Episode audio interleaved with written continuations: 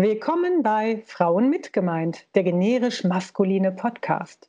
Und während ich mich hier leicht bekleidet auf der warmen Motorhaube räkele, werfe ich mit scheuen Rehaugen einen Blick zu unserem Podcast-Studio. Oh, und da sind sie schon, unsere Gastgeber Kai-Uwe und Horst. Hallo Kai-Uwe. Hallo Horst. So, welchen Wikipedia-Artikel lesen wir denn heute den Hörern vor? Klerikalfaschismus. Natürlich nicht, ohne ihn vorher komplett entgendert und auf normal umgestrickt zu haben. wir retten die deutsche Sprache vor dem Gender-Gaga.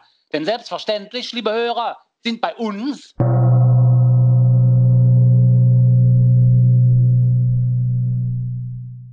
Frauen mitgemeint. Warum jedes noch? Schon vergessen. Irgendwas mit Fischen? Faschismus? Was soll das sein? Weiß ich nicht. Interessiert mich auch nicht. Nummerngirl hat das aufgeschrieben. Können wir also einfach ignorieren. Hauptsache, es ist generisch maskulin. Hm. Ich habe einen neuen Gasgrill.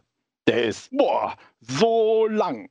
Boah, dann nix wie zum Aldi. Billigfleisch kaufen. Okay, tschö. Ja, tschö.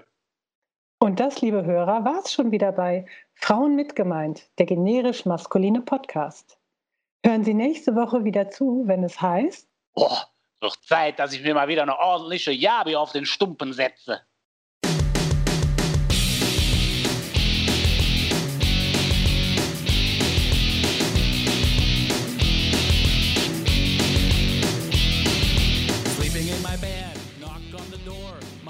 Das hat mir sehr gut gefallen. Mhm. Das kann so bleiben. Mhm. Liebe Hörerinnen und Hörer, herzlich willkommen zu Man glaubt es nicht, dem Podcast über Religion und andere Esoterik zu politischen, wissenschaftlichen und gesellschaftlichen Themen aus atheistischer und humanistischer Sicht. Wir freuen uns, mit euch über unsere Themen zu diskutieren unter man glaubt es nicht.wordpress.com. Wir sind nach wie vor äh, per Skype verbunden, deswegen ist die Qualität nicht so toll. Ihr wisst wahrscheinlich warum. Wir haben immer noch die Corona-Seuche, unter der wir hier leiden. Und wir freuen uns, wenn ihr einen netten Satz über uns schreibt bei Apple Podcast oder auch bei Spotify. Das hilft bei der Verbreitung, glauben wir zumindest. Also, hallo Till. Hallo, hallo Martina. Hallo Oliver. Hallo Leute. Warum sagen wir eigentlich immer, liebe Hörerinnen und Hörer? Könnte man nicht einfach sagen, herzlich willkommen, so man glaubt es nicht? Ja, könnte man auch sagen. Weil dann würde man auch noch Menschen mitmeinen, die sich weder als Mann noch als Frau empfinden, oder? Oder ist das jetzt albern? Kann man sagen. Hm. Ist aber trotzdem, ich weiß es nicht. Ich meine, da muss da irgendeine Lösung für geben, für die, die sich weder als Mann noch als Frau bezeichnen würden. Also ich, äh, es ist ja auch merkwürdig, die Hörerinnen und Hörer zu begrüßen im Gegensatz zu den Nichthörerinnen und Nichthörern. Nein, aber man kann ja sagen, herzlich willkommen. Dann würden das ja eh nur die Leute hören, die es hören. Und dann würden sich alle herzlich willkommen fühlen. Ja, ja, Finde ich, find ich voll okay. Sollen wir das nochmal machen dann? Ich habe nämlich letztens im Internet recherchiert, wie sich Leute nennen wollen, die sich weder als Mann noch als Frau äh, sehen oder fühlen. Und da gibt es so eine ganze Liste von vorgeschlagenen Pronomen. Auf Englisch hat sich ja die Variante they, them so ein bisschen durchgesetzt. Oder zumindest wird das häufig von den Personen gewünscht, dass sie so angesprochen werden.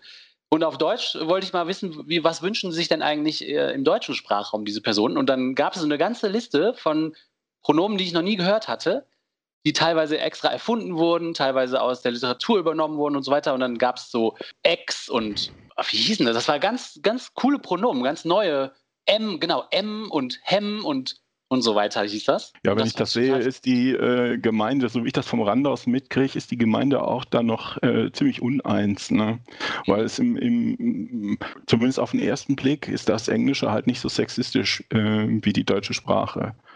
Wenn man genauer hinguckt, hält das, glaube ich, nicht, äh, weil die Lösung, die, die das Englische gewählt hat in seiner Evolution vom, vom Frühhochdeutschen oder wie auch immer das heißt, Mittelhochdeutschen weg, ist halt dafür, dass wir eigentlich überhaupt keine weiblichen Sachen mehr aussprechen, sondern wir benutzen nur noch die männlichen. Und behaupten nachher, sie seien genderneutral. Wisst ihr, was ich meine? Mhm. Das heißt, äh, ja, das ist erstmal besser, aber hm, wenn man genau hinguckt, aber das wissen die meisten englischsprachigen Leute eh nicht, deshalb ist es schon nicht so schlimm.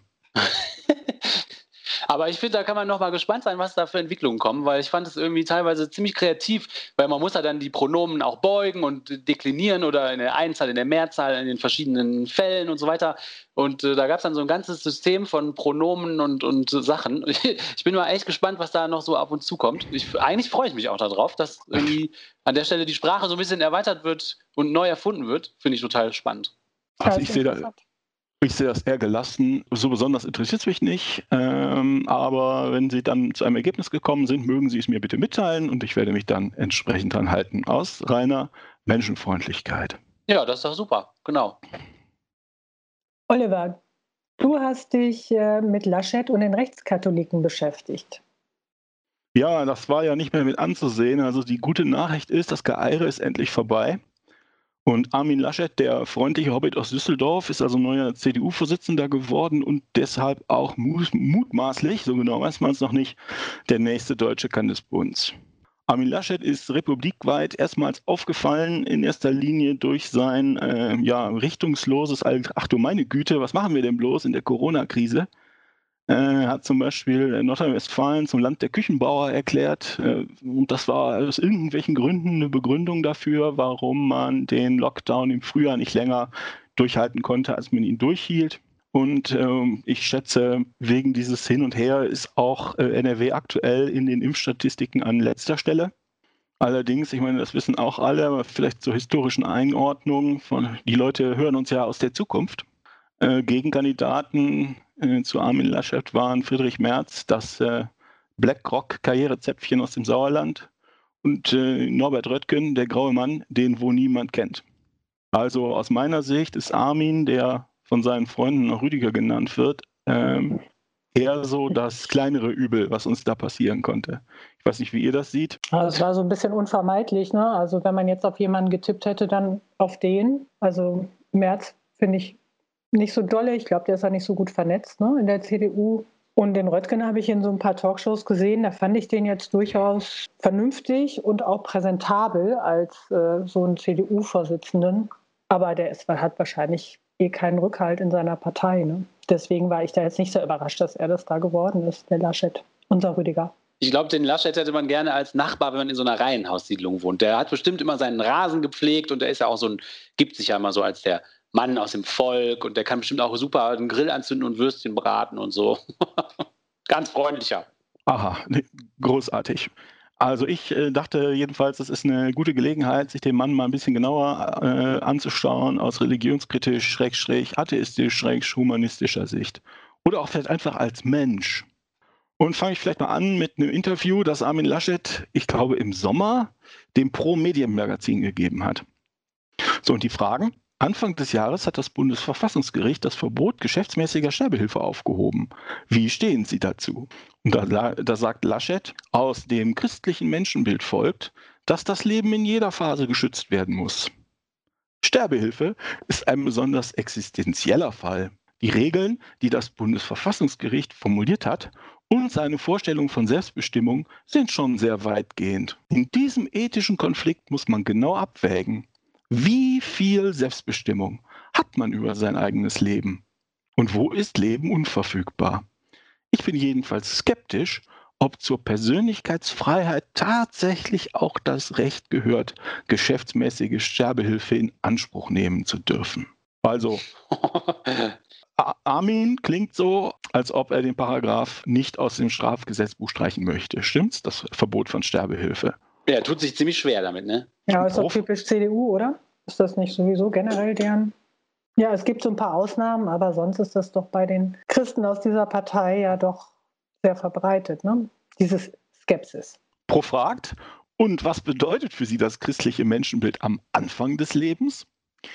Da sagt Laschet, wir haben in Deutschland eine Lösung gefunden, das ungeborene Leben rechtlich weiterhin zu schützen, aber Frauen im Konfliktfall nicht alleine zu lassen. Deshalb sieht der Staat im Beratungsfall, der die Möglichkeit eröffnet, in Konfliktsituationen zu helfen, bei einem Schwangerschaftsabbruch von einer Strafbarkeit ab.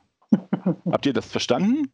Mhm. Ich habe das nicht verstanden. Ich halte das für ein ganz schönes Rumgeeier. Ja, ja aber das war ja bei der ersten Frage ja auch schon. Also Rumgeeier war, ist das ja auch. Ne? Also wenn man da nicht genau aufpasst, dann äh, versteht man das nicht, was er ja sagen will. Aber es schwingt schon so ein bisschen mit der Staat, sieht von einer Strafe ab, das ist so ein bisschen, ja, eigentlich müsste die da sein. Ja, klar. Hm, eigentlich müsste man die haben, die Strafe, ja. aber gut, wir wollen mal nicht so sein. Das ist irgendwie so ein, so ein, so ein, ja, der Staat ist irgendwie nett zu uns, uns kleinen Menschen so. Und das hat er auch schon so einen Konflikt herbeigeredet bei dem Rumgeeiere davor zur Sterbehilfe. Da hat er auch schon irgendwie so, ja, dieser ethische Konflikt und vorher beschreibt er eigentlich gar keinen ethischen Konflikt. Irgendwie, das ist schon komisch formuliert. Also ich finde überhaupt da, äh, den Begriff der Strafbarkeit jetzt hier zu nennen im Zusammenhang mit einem Schwangerschaftsabbruch, finde ich schon bemerkenswert, wie er das hier formuliert.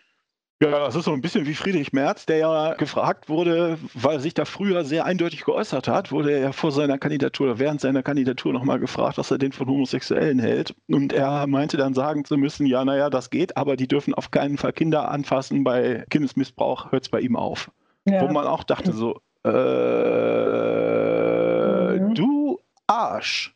Ja, da kommen halt so dann aus Versehen, hat man nicht aufgepasst scheinbar als Politiker, dann so diese Vorurteile raus, ne? vermute ich mal. Also, oder wollte er damit ein bestimmtes Klientel bedienen? Kann ich, ich schätze genau wie der Armin hier will er christliches Klientel äh, bedienen. Ja, aber ich finde jetzt halt, also Homosexuelle im Zusammenhang mit Missbrauch da zu nennen, das finde ich jetzt schon, naja, aber Frauen im Zusammenhang hier, die einen Schwangerschaftsabbruch vornehmen im Zusammenhang mit Strafbarkeit, ist auch nicht ohne. Find ich, ich finde, es ist ähnlich. Also was, das ist immer noch so ein kleiner Haken reinhauen. Hm, ja, das ist so, das ist, das ist, das ist, es sollte eigentlich strafbar sein, aber im Konfliktfall, wenn man sich beraten lässt, okay, dann wollen wir mal nicht so sein. Gut, es geht noch weiter. Es gibt immer wieder Berichte davon, dass zum Christentum konvertierte Flüchtlinge in ihre muslimischen Heimatländer abgeschoben werden sollen. In etlichen davon droht ihnen Verfolgung oder der Tod. Der CDU-Politiker Volker Kauder etwa hat gefordert, Konvertiten nicht in islamische Länder, insbesondere in den Iran, zurückzuschicken. Was sagen Sie dazu? Da sagt Laschet, man muss jeden Einzelfall prüfen. Im Prinzip sollte niemand, der abgeschoben wird, sich anschließend Todesgefahr aussetzen müssen. Das gilt natürlich auch für Christen und für zum Christentum Konvertierte. Das ist auch heute schon der Rechtsmaßstab. Also oh, hier finde ich ganz schön, vage. Ich finde zwei Sachen ganz schön. Zum einen finde ich schön, dass er einen Unterschied aufmacht zwischen richtigen Christen und zum Christentum Konvertierten. Das müsste er mir jetzt mal erklären. Äh, und zum Zweiten kennen wir persönlich und über unsere Freunde von der säkularen Flüchtlingshilfe diverse Fälle, dass Leute, die Atheisten sind, in ihren Herkunftsländern, ja in ihren Herkunftsländern Todesgefahr sehr, sehr konkreten Morddrohungen ausgesetzt sind. Und da versucht niemand, die Leute privilegiert zu behalten und den Einzelfall zu prüfen. Das stimmt. Und außerdem schwingt in der Antwort vom Laschet so ein bisschen mit, dass die, also dadurch, dass er diesen Unterschied zwischen Christen und zum Christentum Konvertierten aufmacht, schwingt so ein bisschen der Vorwurf mit, die konvertieren halt nur, um sich hier reinzuschleichen. Ne? Ja, darüber gibt es auch wirklich immer wieder Berichte. Ja. Äh, oder sagen wir mal Gerüchte. Äh, ich habe mir schon sehr lange vorgenommen, mir das mal genauer anzugucken und habe es aber nie gemacht. Mhm. Also auch für den, für den Podcast. Gut, dann gibt es noch eine ähm, großartige Antwort von Armin Laschet. Pro fragt, Sie haben als Politiker und auch als katholischer Christ gesagt, das Evangelium ist das Beste, was Christen dieser Welt bieten können. Was heißt das konkret? Die Bergpredigt in der Politik umsetzen. Helmut Schmidt hat gesagt, das geht nicht. Und dann sagt Laschet. Ich habe mir also in Gedanken die Hände über den Kopf zusammengeschlagen. Das ist auch eine schöne Frage, finde ich ehrlich gesagt.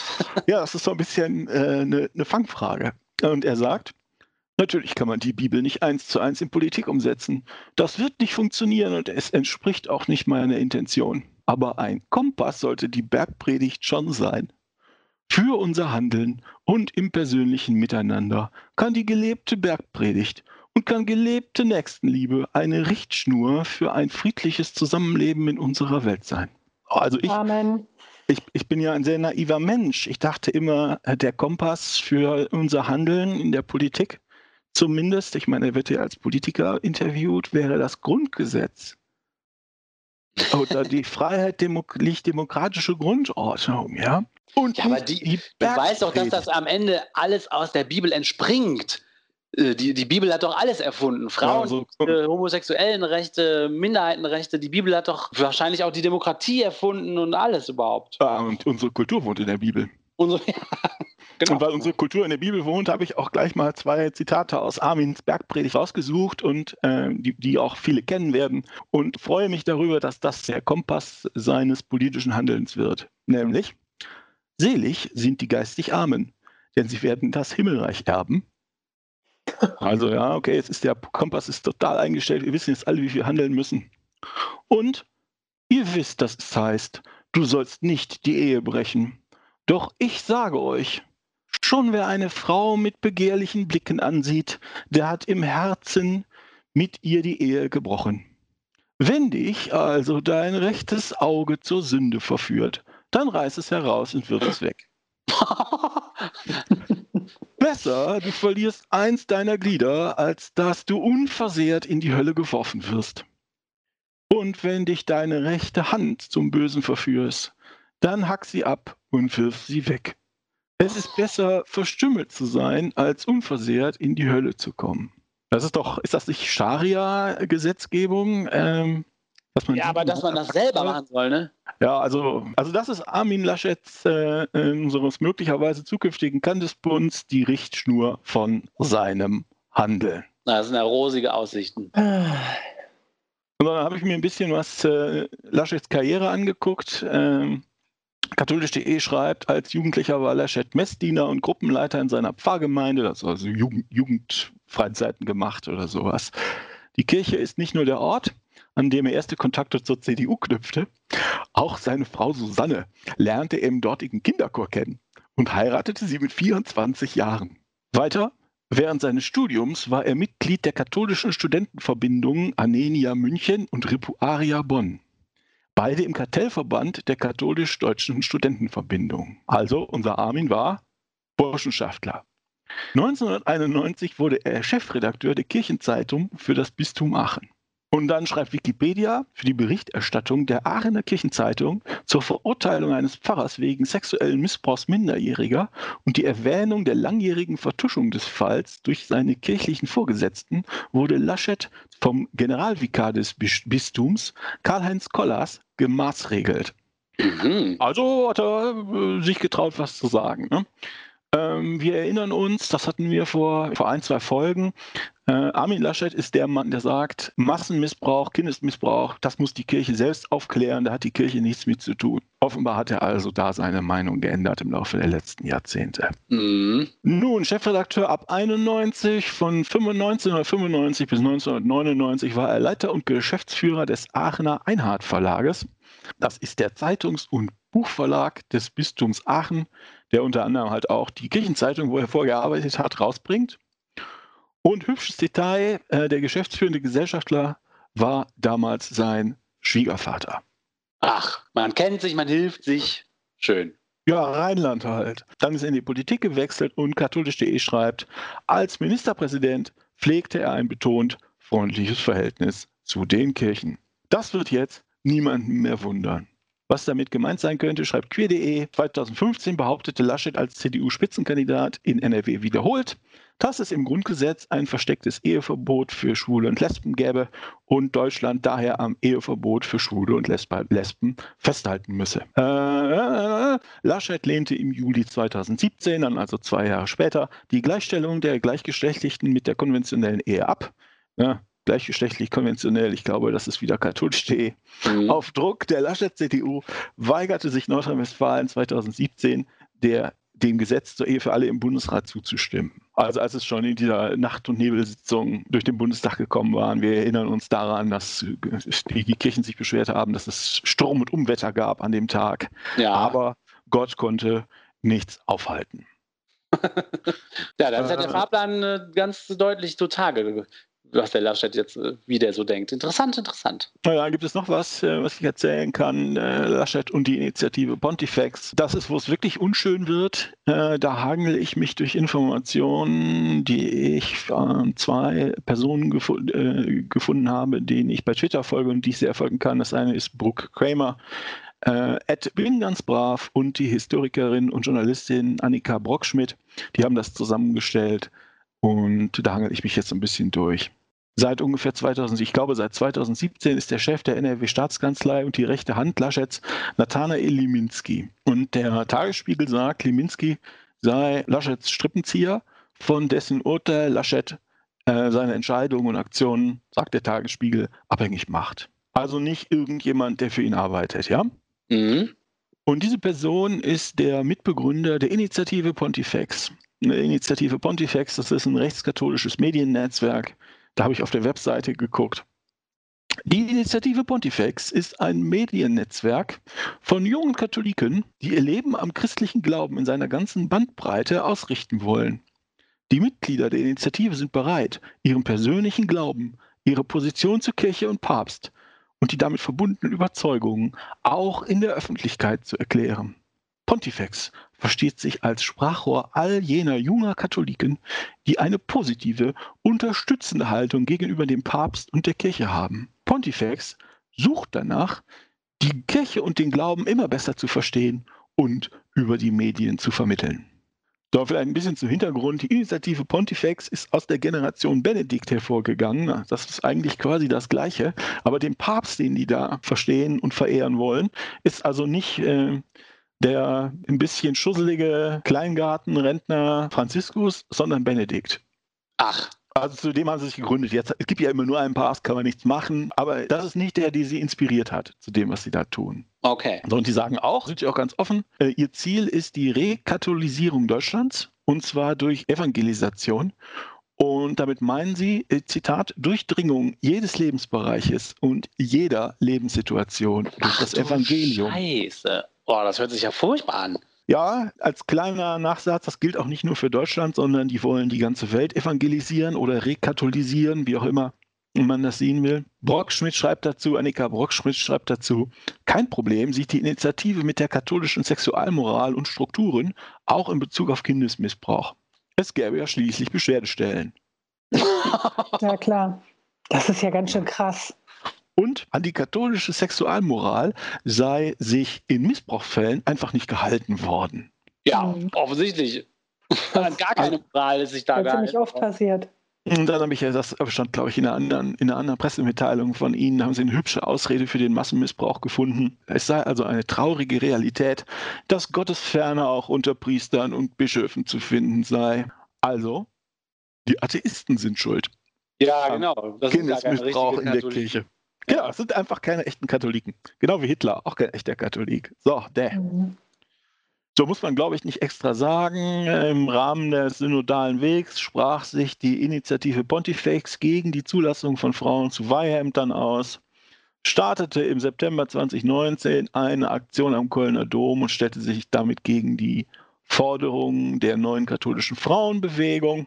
Auch nicht überraschend, MeToo und die in Anführungsstrichen Sexismusdebatte ist für die Initiative Pontifex verlogen für den, Sexu für den Sexismus in der Gesellschaft und für sexualisierte Übergriffe gegen Frauen soll die jahrzehntelange sexuelle Befreiung verantwortlich sein.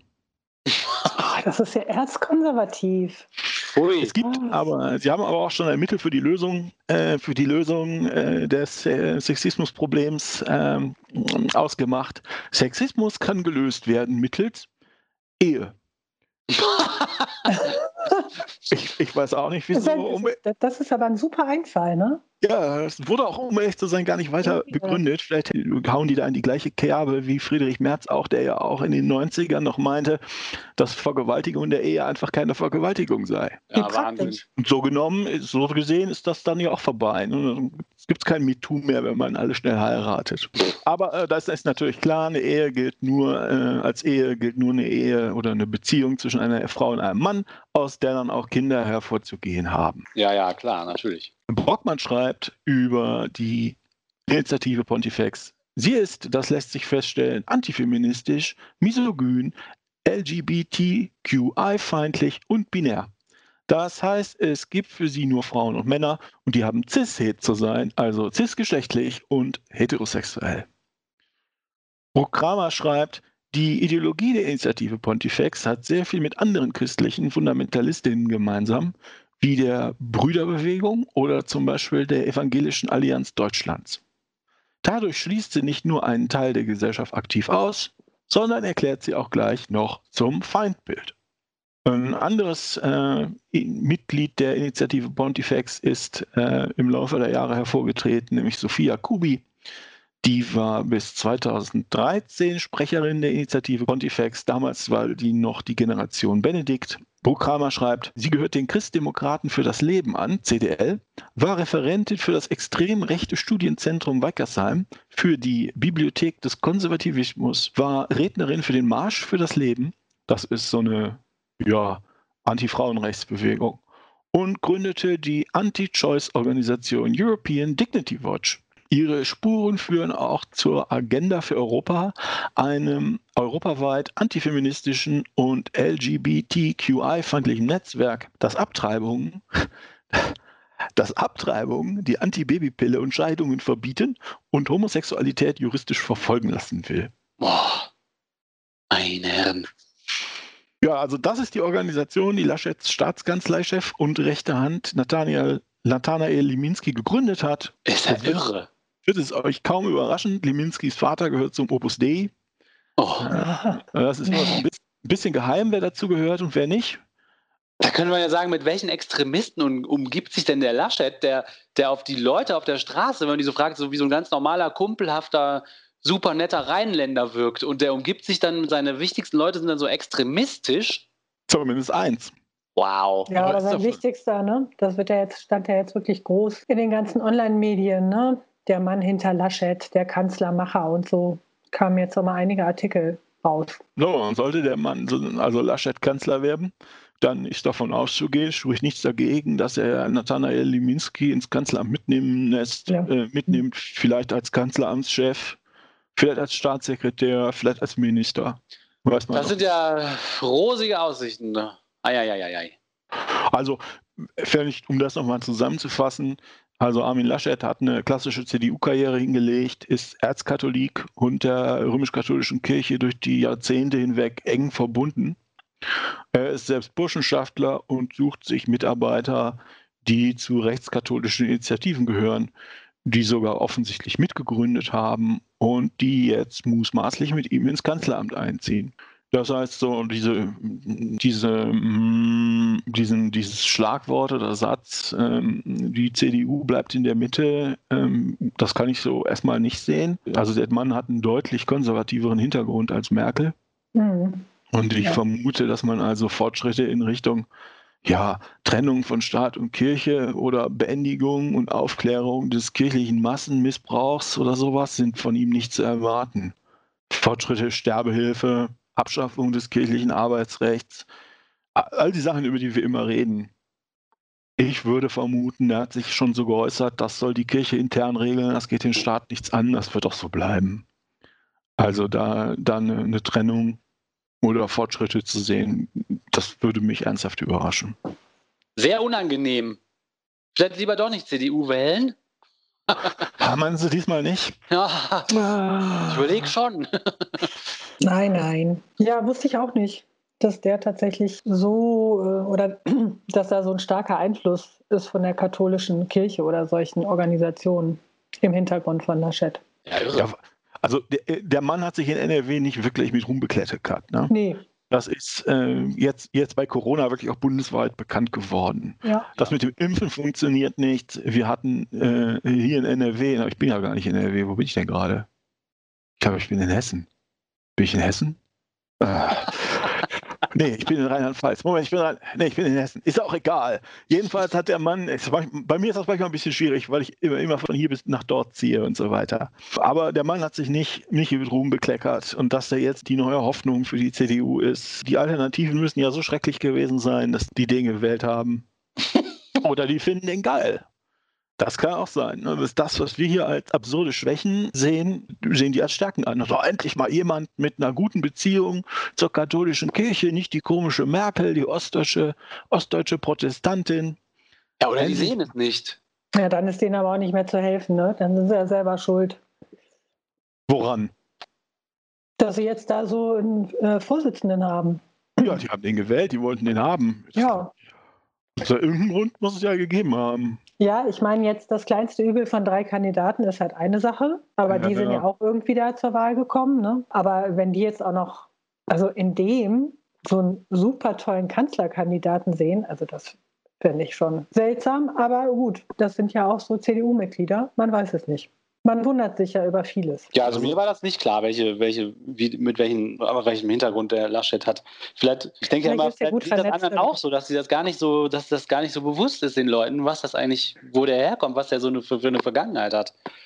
Aber vielleicht bin ja. ich auch unterdurchschnittlich informiert. Ja, oder, oder ich meine, das wird ja auch jetzt so nicht an die große Glocke dann unbedingt gehängt. Ne? Also das kriegt man jetzt so nicht so mit. Und viele finden das bestimmt auch toll, dass das so ein gläubiger Katholik ist. Ja. Jemand, der einen Vater hat bei Opus Dei und selber äh, so aktiv ist, da in auch extremeren Kirchenverbänden und Burschenschaft und so, äh, das klingt für mich alles so nach mega Seilschaften, die die haben. Ne? Die mhm. werden super wichtige Leute kennen. Ja. Ja, deshalb hat er sich den ja wahrscheinlich als Atlatus genommen. Ne? Ja, der scheint auch, was ich, was ich, was ich gelesen habe, scheint er ja auch noch andere Talente zu haben, ne? sehr wortgewandt und also der wird schon auch noch ein paar andere Sachen können als nur Verbindungen in vielleicht auch extremere katholische Kreise, aber klar kennen die, die Leute halt. Ne? Es gibt ja genug, die da aktiv sind. Und es ist halt auch die CDU, ne? es ist halt auch die CDU. Klar sind die christlich. Ja. Schade für uns, dass das halt dann wirklich jemand ist, der doch sehr in diese konservative Richtung schwingt. Ne? Aber wer weiß, vielleicht wird er ja auch gar nicht Kanzlerkandidat und vielleicht wird er, wenn er Kandidat wird, auch gar nicht Kanzler. Das war wieder eine Folge von Man glaubt es nicht, dem Podcast über Religion und andere Esoterik zu politischen, wissenschaftlichen und gesellschaftlichen Themen aus atheistischer und humanistischer Sicht. Wir freuen uns, mit euch zu diskutieren, habe ich am Anfang schon gesagt, unter man glaubt es nicht.wordpress www.podcast.com und äh, schreibt auch gerne etwas Nettes über uns bei Apple Podcast und Spotify, um die Verbreitung vielleicht noch ein bisschen zu fördern. Das würde uns freuen. Wir verabschieden uns und freuen uns, euch das, das nächste Mal hier wieder begrüßen zu dürfen. Das war total bescheuert. Nein, das war doch wunderbar.